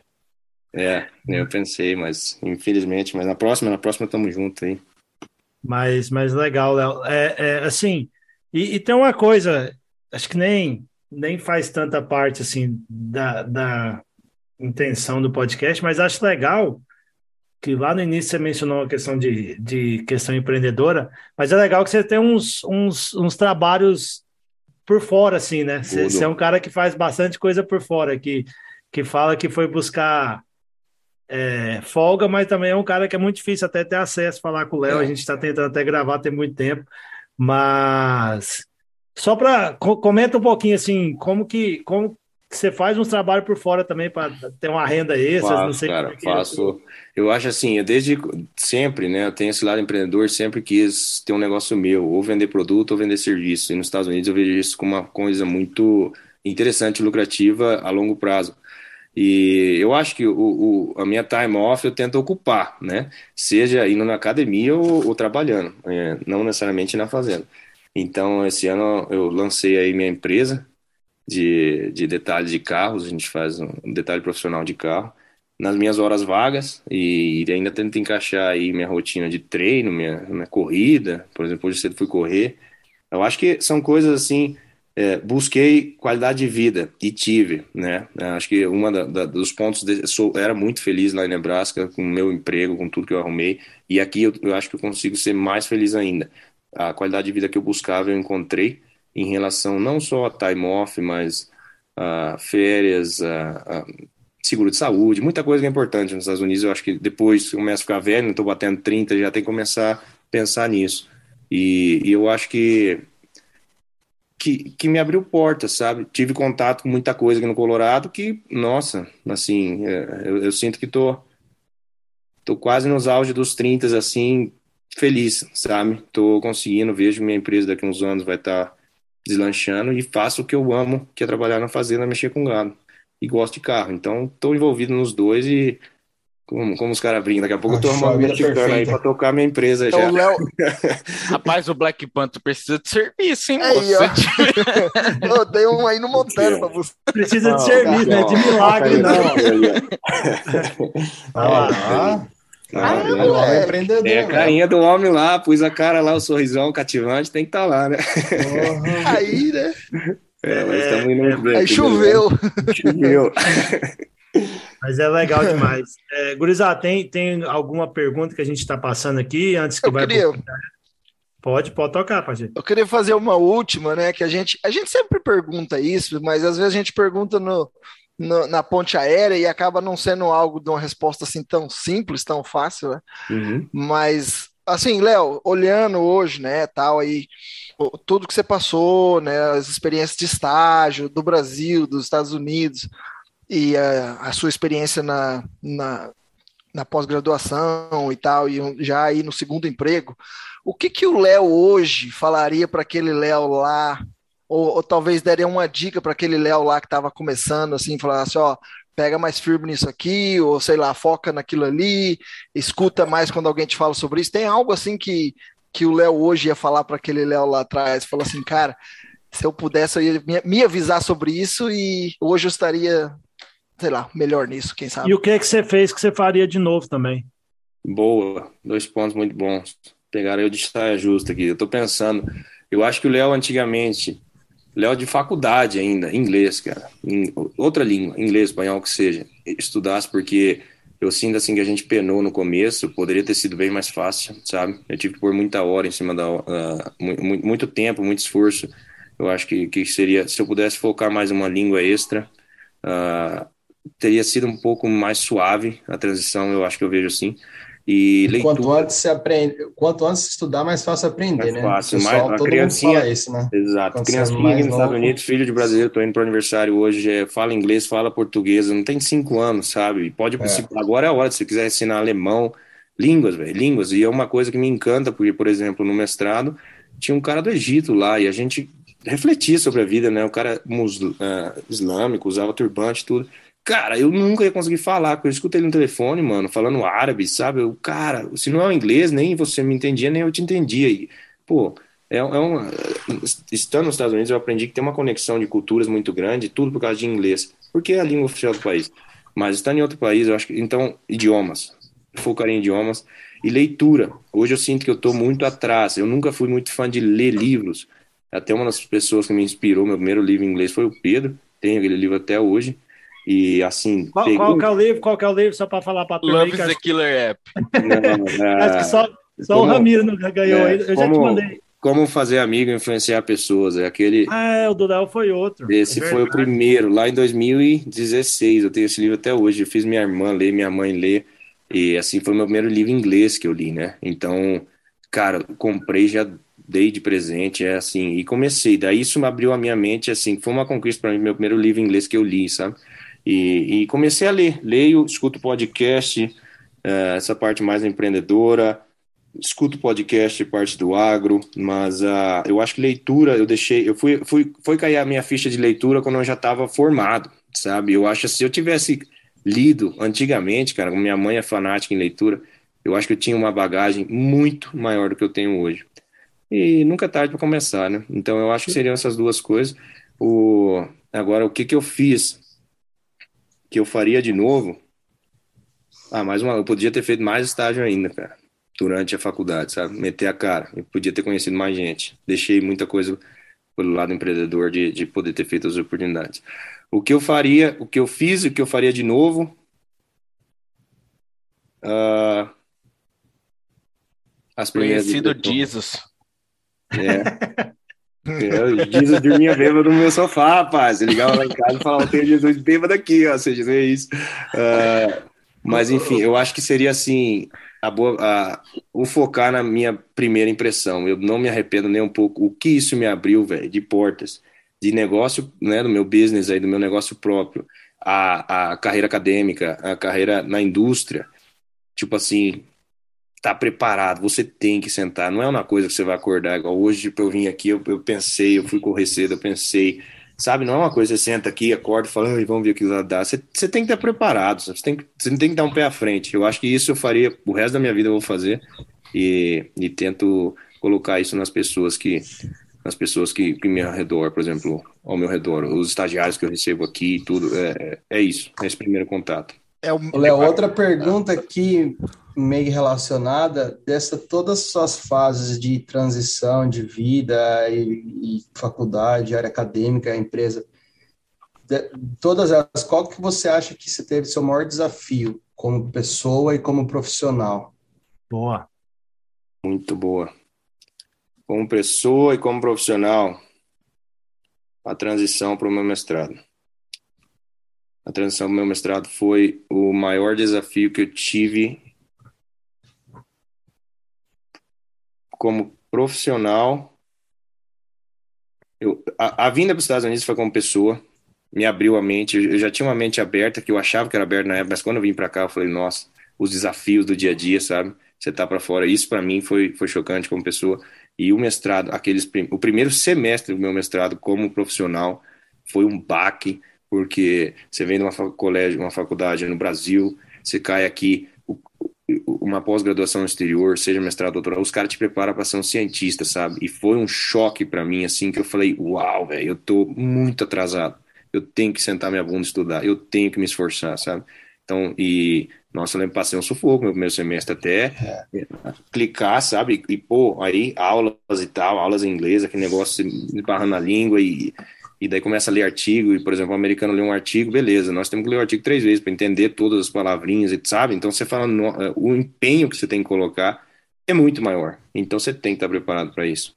E isso toma um tempo para cair a ficha. Foi onde, onde, onde eu acho que eu sofri mais profissionalmente. E, e depois você vê disso, que a carga horária deles aqui é muito diferente. Você vê no Brasil, eles têm muitas aquelas matérias curtas, né, de uma semana, duas semanas, e isso. acabou aqui. Parece que, cara, tem tem aulas que a gente faz aqui na pós-graduação, que é três vezes por semana. Aí tem toda semana você tem que ler, revisar um paper, uhum. escrever, fazer um, uma, um artigo, uma, um report para eles, assignment. E aí quatro provas no semestre, tipo, só que aí te, você junta com mais outras duas matérias, mais pesquisa Isso. sua, mais pesquisa dos outros seu laboratório, aí você fala assim, caralho, velho. Eu não consigo entender os papers direito. Dá é... pouco, precisa demais. É. É, é você faz, faz e nunca, nunca, nunca parece que chega, né? É bem, é, você falou, trouxe um ponto sim, muito bom. É, é uma coisa assim, é um desafio, é, desafio sobrecarga. É, exatamente. Você sobrecarrega e você tem que aguentar. E eu, o que eu falo, falo com a minha noiva, está formando um doutorado lá, e ela fala, nossa, eu achei que eu não ia dar conta. E, e agora, por exemplo, está chegando fase mais difícil, mais difícil, daí começa a preparar para prelims, as coisas, e eu falo, é se fosse fácil, todo mundo era, né? Se fosse fácil, todo mundo era doutor nos Estados Unidos. Se fosse fácil, todo mundo tinha mestrado nos Estados Unidos. Se fosse fácil, todo mundo estava aqui. E, e, no Brasil também. E eu falo assim, não é para é para poucos. E você tem que dar, tem que pôr o esforço para você colher os frutos. Não tem como, não tem como. Você tem que suar, cara. Tem que estar fora da zona de conforto. E é desse jeito. Te sobrecarrega. Chega uma hora que você fala, nossa senhora, eu vou explodir, mano. Eu vou, por isso que durante meu mestrado eu lembro, tava tão sobrecarregado que eu falei pro orientador, falei, mano, eu preciso ir para fazenda. Eu preciso ver boi, eu preciso, sabe, parecer, eu quero subir no caminhão dar um trato para eu pensar em outras coisas, para eu ver os bichos comendo. Me acalma, para mim é terapia. Suar um meu estresse. É, e daí toda quinta-feira, velho, toda quinta-feira eu tava no chores lá dos caras, os caras inverno, não inverno, congelando trator, nós ia lá ajudar. É, e, e, outra, uma bagagem de. Ah, mais um adendo aí, mecânica, né, mano? O, o minha mecânica foi muito pobre, que eu vim do Brasil, muito pobre em mecânica. O que eu tô aprendendo em fazenda aqui, bicho, para eles é uma coisa simples e, e te salva muita dor de cabeça você saber o básico de mecânica. Uh, eu acho que é uma coisa que eu poderia ter focado mais, porque não tive muita Ô, Léo, no Brasil não abastece nem carro, né? Chega aqui, cara, então, mano, mano, agora troca o fluido de, de, de transmissão, óleo de motor, biela, cara, e, e, assim, os caras, eu já vejo hoje que a gente contrata a gente, os caras falam, você tem mecânica, sabe? É, é na, na pergunta do, inicial, é. os caras o que, que você tem de mecânica? Porque a mão Porque de obra deles é muito cara. É muito caro. Muito caro. Qualquer então, coisinha que você precisar para mandar então, eu acho assim, 5 mil dólares, é fácil. Exato, exato. Ué, eu fui ver, para eu trocar o fluido da transmissão me demora 10 minutos. Eu fui parei ali no lugar só para especular. Quando os caras queriam 170 dólares, velho. Demora 10 minutos, tira dois parafusos, sabe? E é uma coisa que você fala, nossa, mano, para mim era tão longe. É, da, da, você dá um Google no hoje no YouTube você, Aí, é, até é. trocar um farol queimado assim né? É, é então é YouTube School. Os gringos falam para mim aqui YouTube, tá, YouTube ensina tudo cara. YouTube ensina tudo. Mas, é. mas isso é engraçado. Ao mesmo tempo que aqui tem muita praticidade em algumas coisas é, é, tem algumas outras coisas que você tem que fazer né? Que a gente que no Brasil é muito prático para nós porque outras pessoas fazem é, aqui, às vezes, você aprende, mas essa questão da mecânica é, é bem legal. Uhum. É, só, para só um negócio que passou batido aqui, só, e, e, e só para eu voltar e falar um pouquinho do, de, de, Acho que é legal, assim, falar dessa questão de conexão, que o Léo falou bastante aí. Ah, primeiro, Ô, ô Ramiro, eu nunca mandei o livro nem para você nem para o Léo, né? O Loves aqui na Apple, eu vou ter não, que mandar. Só, só, só, li sobre vocês falando, mas não, nunca mas li. Eu vou ter não. que mandar, então, achei que eu já tinha mandado. Livro, mas uma que... picanha. É, é, tô aceitando um cupim, pelo é. amor de Deus, preciso do cupim aqui, não acha. o livro, o livro do Abel não precisa mandar, não, que eu já comprei. Eu tenho aqui também. É, aqui, ó. Papai Abel. Hein? É, só, só essa questão tanto que é engraçado, o Léo brincou aí questão do, do Jesus, mas Jesus é um amigo nosso que é paraguaio e, e, enrola no português e tudo, mas é um cara é um cara bem bem legal e a, a, história do Jesus é um pouco interessante também. Uma hora a gente pode até tentar trazer ele para ele é, poder. Nossa, tentar... eu ia ficar feliz demais em enrolar o português dele aqui. Porque o Jesus é um paraguaio e aí um, um nutricionista amigo meu do Brasil e no Paraguai, o Rafael, entrou em contato comigo pedindo estágio para o Jesus e, e, na verdade eu nem sabia que era Jesus na época, era, era outro nome que ele até falava, Aníbal. É. E aí ele acabou indo lá fazer estágio com o Léo e assim, uma pessoa que tinha uma conexão comigo entrou em contato comigo, eu tinha conexão com o Léo e o cara ficou muito amigo do Léo, assim, ó. Ficaram muito, muito amigos, assim, de. Trabalhou com a gente lá, é, muito. Morar junto muito e tudo. Bom. E essa questão de conexão, né? Que acho que talvez no, no final, quando a gente fazer o aprendizado, vai voltar esse, isso daí. Exato. Mas, mas é, é bem, bem interessante, assim, essa impressão que você deixa do primeiro e, e, e criar conexão.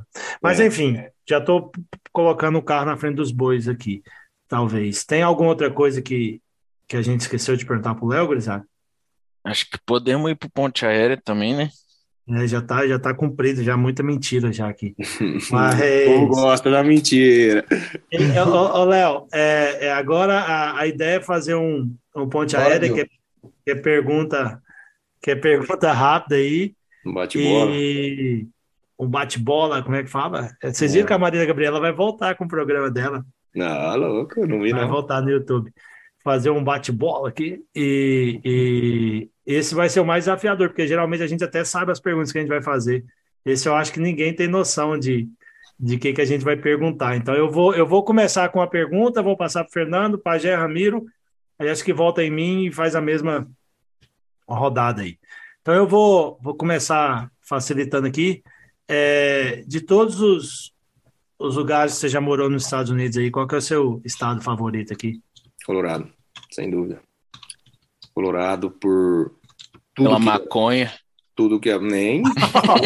né? Isso aí passa nem na esquina. Mas a. a, a Colorado de novo, Colorado, a parte, a parte da qualidade de vida que, que você tem para fora. Pajé. Pajé, ah. tá Pajé com... eu, não, o Pajé, o áudio dele tá ruim aí.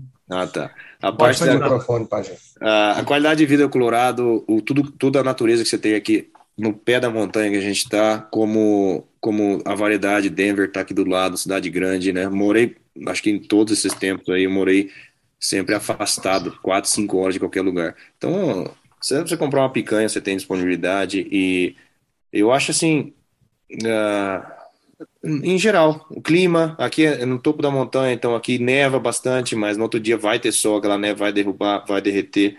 Não é igual da Costa do Norte, por exemplo, que é neve sobre neve, sobre neve, sobre neve, que você sabe. eu, eu acho assim, tudo, tudo influencia. Saúde dos animais, uh, o número de, de animais, uh, problemas respiratórios que você tem, diminui muito, obviamente. Estação de parição tem dias, obviamente, que, que judia, mas, mas o grande overall, assim, é muito, muito melhor. Clima, pessoa, acho que a mente aberta, gosto do Colorado. Digo mais. De longe, Colorado mais. é o lugar mais bonito do país. Passou na fila cinco vezes, pegou de todo mundo. É Concordo com você. Digo mais. Só eu já tive uns lugares aí, mas eu acho Colorado assim fenomenal. Montana não é feio, mas Colorado tira o é chapéu. Chique. É. De, eu vou repetir aqui, ó. Só tende a melhorar agora, viu, Fernando? Ah, meu Deus! Vou falar que eu te espero, hein, rapaz. Desde Tava adega, demorando. Desde a adega até a cerveja, tá barrotada aqui. Então vamos para a sua pergunta, Léo. Já que você comentou da adega, um Campari ou uma cerveja gelada? Eu vou de Campari, cara. Eu sou fã de, de licor. Eu, falar a verdade, eu não sou fã de cerveja, mas o que eu gosto do trago, como faz o mexicano, uísque vodka, eu gosto. Hein? Toma uma cervejinha, mas assim, eu sou. O Léo é fit, rapaz, é só bebida de dose. E, é e a José? tônica. Não, e a nunca tomei gin na vida. Nunca tomei gin, tem que provar, na verdade. Ô, Léo, e a José? José Mion? A José Mion, essa aí chega a dar. Você fala o nome dela, dá dor de cabeça, né? Porque o tal do mexicano gosta da Patron, quando eles estão melhor de vida, ou se não, é tal da José, daí para pior. Mas, não, eu tô falando da, da, da, da Zé Mião. Da Zé Cuervo. Ah, Zé Mião, não. Essa aí vai fácil, né? Essa não tem erro.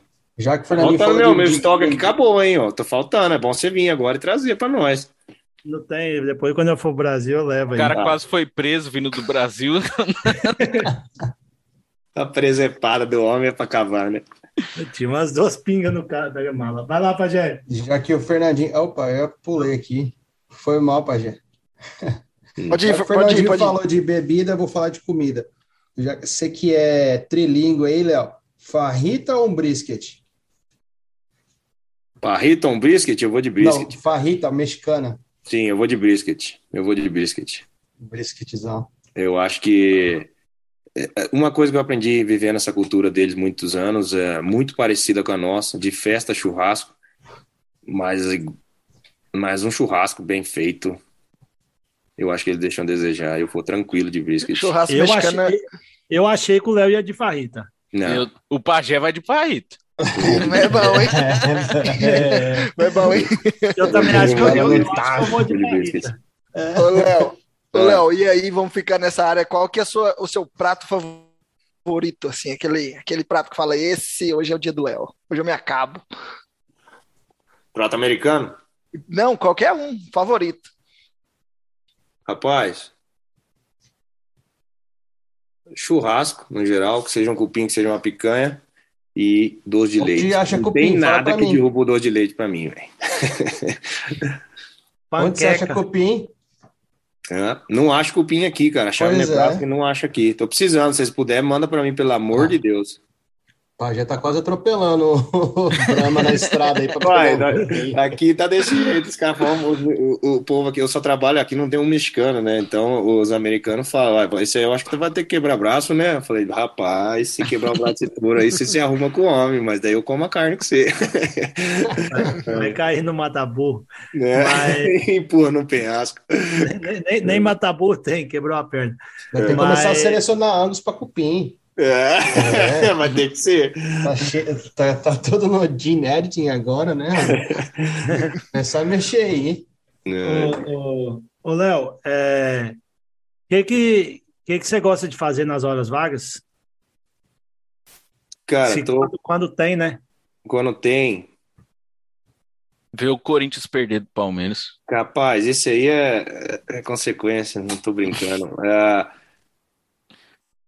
no momento, eu tô, eu tô pegando gosto por corrida, velho. Porque eu consigo pensar muito, sabe?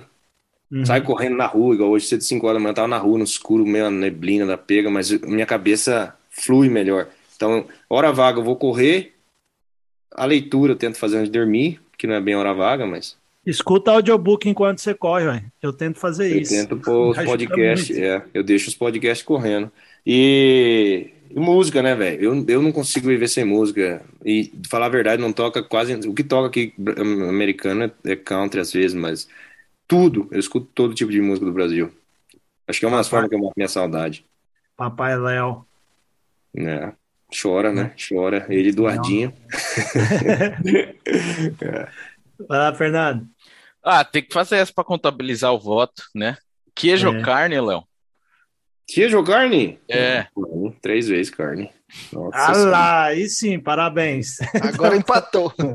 Não, três vezes carne. Pajé. O Ramiro. Aí. Pode ir, pode ir, Pajé. Ô, Léo, fala pra nós que quanto tempo faz que você não vai pro Brasil? Cinco anos, cara. Fazem cinco anos. Qual que é a sua maior saudade? Do Brasil? É. Yeah. Boa pergunta. Ah, comida, acho que disparado. E, lógico, família, né? Isso eu acho que é intrínseco. Claro. Comida.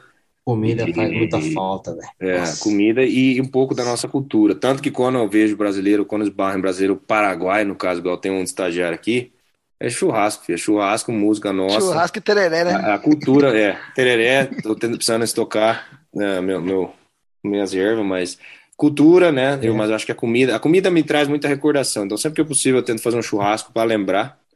É, e, e, música, né? Eu acho que assim, aquela cultura em si, e daí, né? A família é intrínseco, né? Dar um abraço ao seu pai, na sua mãe, pelo amor de Deus. Isso não tem nada que paga.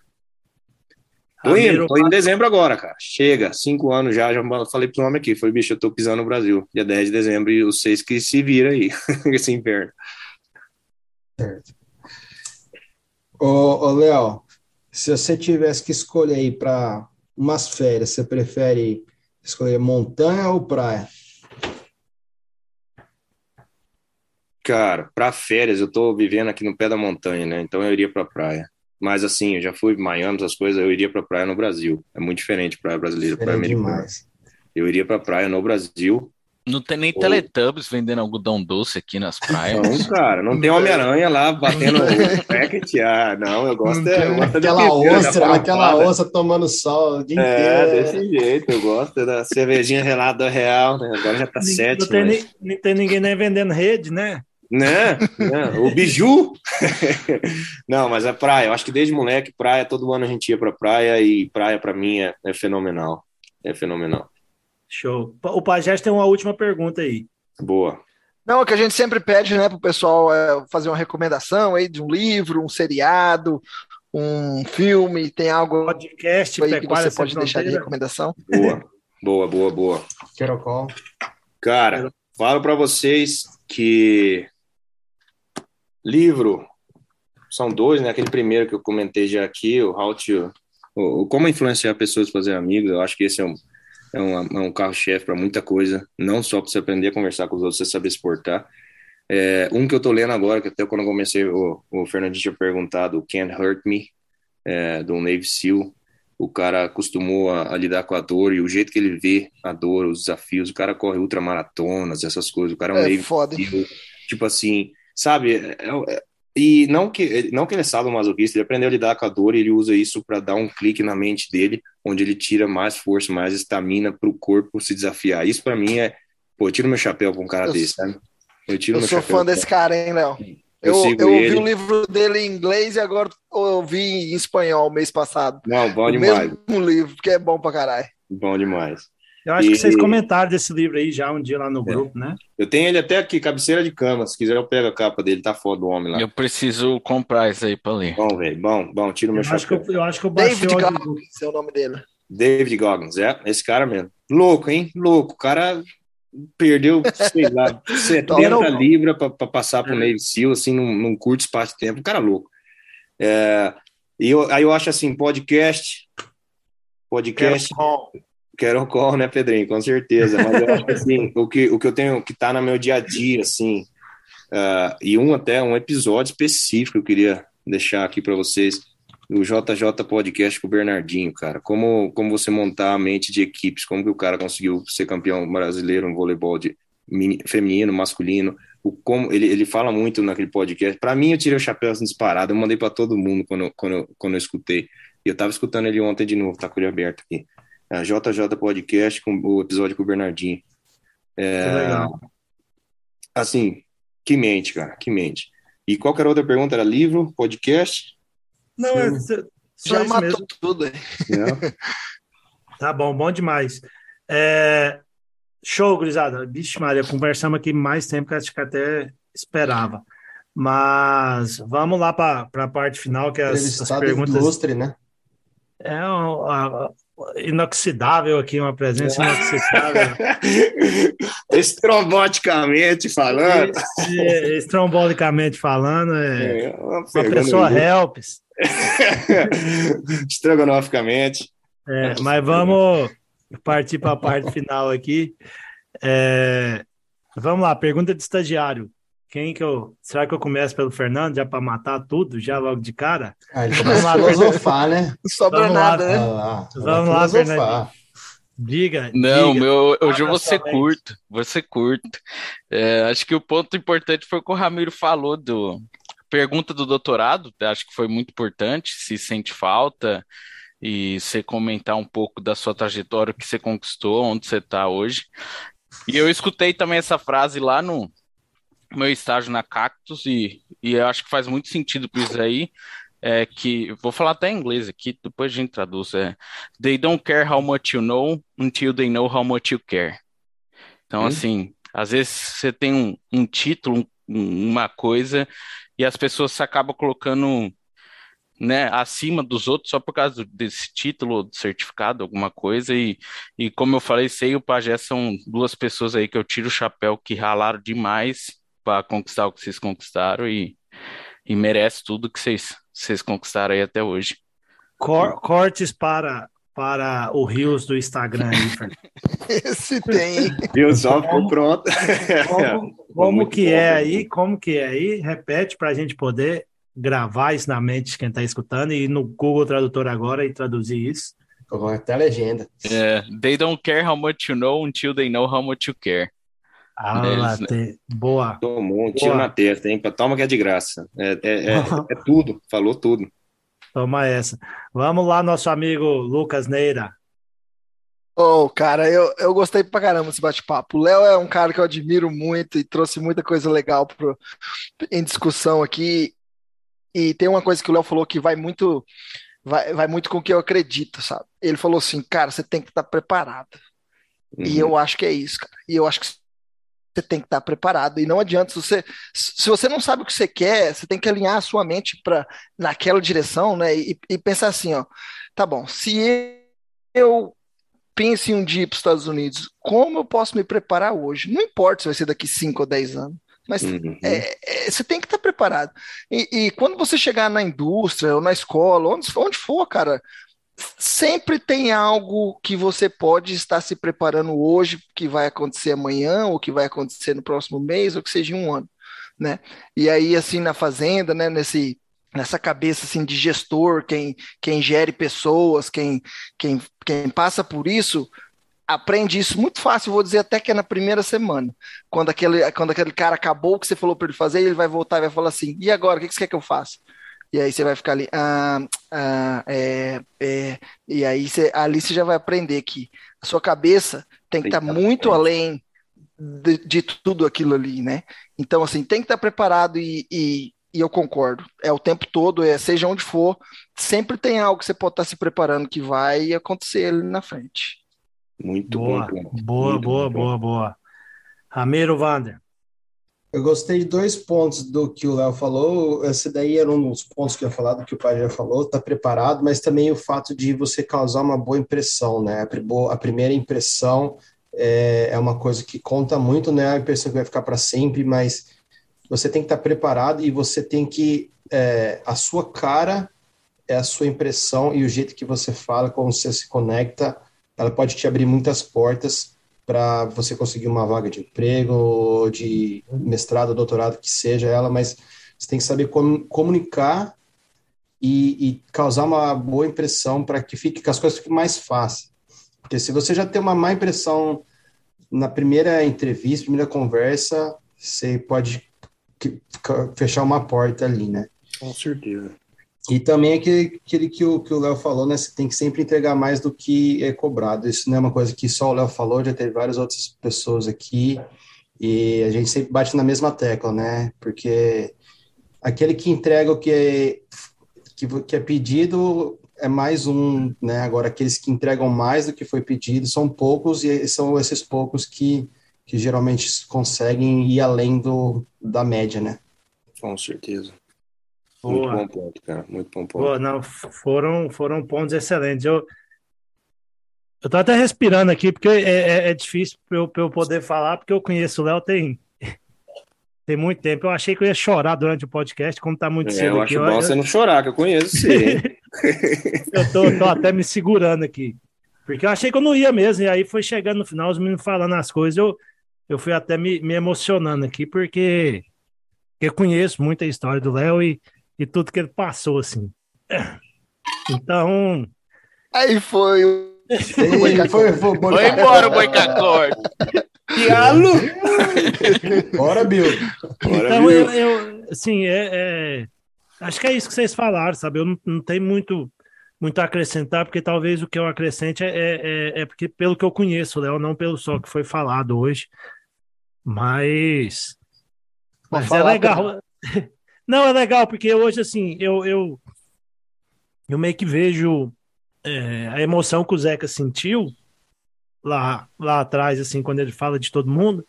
E, e é bem legal a gente ver com pessoa que a gente pôde ajudar tá tendo muito sucesso. Acho que eu já falei isso, pô, é, é, é, um, é o resultado do trabalho da gente é, é eu ver o Léo, o próprio Pajé, pessoas que a gente Sem dúvida. Pôde, pôde ajudar tendo sucesso. Assim. E, e só uma coisa para adicionar no que os meninos falaram é a questão de conexão, né? Eu, eu acho que eu falei isso já mais cedo e falo todo podcast. E, e o Léo falou assim: o emprego que ele tem hoje era, era de um cara que, que fazia. que a empresa que trabalhava prestava serviço para esse cara. E aí é muito o que o Ramiro falou: entregava mais. Vamos juntar todos os pontos que os três falaram aqui às vezes ele conseguiu esse emprego que ele tem hoje juntando todos esses pontos. É, é fazendo, é entregando mais do que precisava, é causando a boa impressão desde o início, sendo proativo nas coisas. E aí, o dia que o Léo quis buscar uma maior qualidade de vida, isso, entre aspas, se pagou, entendeu? É, eu acho que junta muito o que vocês três falaram, junta muito é, a pessoa que o Léo é, tudo, tudo que é. E, pô, obrigado por ter, por ter compartilhado aí. Eu acho que quanto mais eu falar, achei que eu não ia mesmo. tá muito cedo aqui. Não, tô tranquilo hoje. Mas é, é bem legal. Acho que um, um, dia a gente quer gravar com o Pajé ainda e eu perigoso chorar mais aí ainda. Mas, mas é, é, é muito legal, assim. E obrigado, Léo. Obrigado. Acho que não sei se os meninos querem terminar alguma coisa aí. Mas o que eu levo para casa é, é, é, tudo isso que os meninos falaram, sabe? É aquela frase que acho que eu e o Pajé aprendemos é, é, tipo assim, é só um jeito de parafrasear isso, mas a gente aprende na vida, mas é uma coisa que acho que a gente aprendeu quando a gente fez um curso, até quando eu conheci o Pajé, que o Miguel mostrou essa frase pra gente, né? Não é dele, mas ele mostrou e falando que o melhor dia de plantar uma árvore foi há 20 anos atrás, o segundo melhor dia é hoje. Então, assim, a gente tem que fazer as coisas pensando lá, lá na frente, tá preparado, tá preparado. E, enfim, se você for pensar no árvore, tô viajando aqui, a árvore cria galho, que é conexão, que é essas coisas, se você quiser ter sombra, você vai precisar disso tudo aí. É, Gurizada, tem alguma coisa aí mais pra gente antes da gente terminar? Léo, se quiser. Só marca um dia de campo aí para nós visitar, fazer um churrasco. É. Rapaz, é só vir. O patrão ainda é. Aqui a gente recebe, recebe, recebe europeu, recebe gente toda vez e é uma alegria absurda. O cara fala, né? O Lilith, ele fala três, quatro idiomas e é um. Ele é um formado em business em Harvard. Tipo assim, o cara é fora da curva e é um prazer para ele. Você ver, a gente recebe brasileiro aqui, São Paulo, ele faz questão de fazer, receber bem e mostrar tudo, sabe? Trazer a equipe, mostrar um cara assim. Então eu acho que se vocês tiverem a oportunidade de vir e a gente conseguir marcar um. Nossa, eles iam estar. Tá, agora que o Dr. Carvalho vai estar tá aí no. Pois no é, agora dá para fazer é, uma, ele, é, duas visitas e uma ele, viagem. Ele tem, ele tem, parceria com a CSU, então assim seria uma coisa fenomenal vocês conseguirem vir. E, é. Eu não tenho dúvidas. É uma, um aprendizado único assim. Fora contato, né? E, e nós queimamos a carne, né, gurizada? Que é o que importa. É, né? Contar mentira. Mas, é. Mas é isso, gurizada. Tem mais alguma coisa? Cara, agradecer vocês de coração, assim, finalmente, desculpa, né? Eu sou meio ausente, mas uh, doideira do dia a dia e tentando encaixar tudo junto enquanto é novo, né? Eu penso assim, a gente tem que fazer tudo enquanto é novo, depois que ficar velho já fica difícil. Então, tô tentando e muito feliz de ter conseguido encaixar isso e ter estar tá aqui com vocês, que bate-papo da hora. Parabenizar vocês pela, pelo que vocês estão fazendo, ter acompanhado e está cada vez tendo mais sucesso. Eu acho legal, assim, eu acho que vocês trazem gente diferente, tópicos diferentes e abrange muita coisa que inspira, inspira muita gente que está precisando ouvir isso, ou gente que pelo menos você planta uma semente, que daqui 10, 20 anos é um Pedro, vai ser um Fernando, um Ramiro, um, Pajé, um, um outro Pedro, sabe? Gente assim que, que quer vencer na vida. Não necessariamente falando dos Estados Unidos, não necessariamente falando de emprego, mas a, essa semente, igual você falou da árvore aí, é, a gente tem que plantar, tem que ajudar quem pode. É, a gente, nós nos preparamos para a nossa vida e automaticamente acabamos influenciando outras ao redor. E isso é importante, né? Isso é muito importante. Legal, gente, obrigado, cara. Foi muito Fenômeno. bom. É isso, a gente que agradece, assim, é, Prazer é uma coisa inenarrável. É. Inenarrável. É um negócio que mais uma coisa que eu aprendi com, com até com o Pajé também, é, que, é, que é legal esse exercício, né? É, é, é, é bacana você fazer esse exercício de contar a sua história, às vezes. E, e espero que isso tenha feito bem para você, porque é um dia até conversando com o Pajé, ele falou, falou cara, isso é, é legal. Você para, pensa, olha para trás, vê o tanto de coisa. Espero que, que a sua história possa servir de, de inspiração para várias pessoas, que a gente possa estar tá ajudando a plantar essa sementinha que você falou aí, com, é, com, com, base no seu, no, na sua história. Então, obrigado mesmo.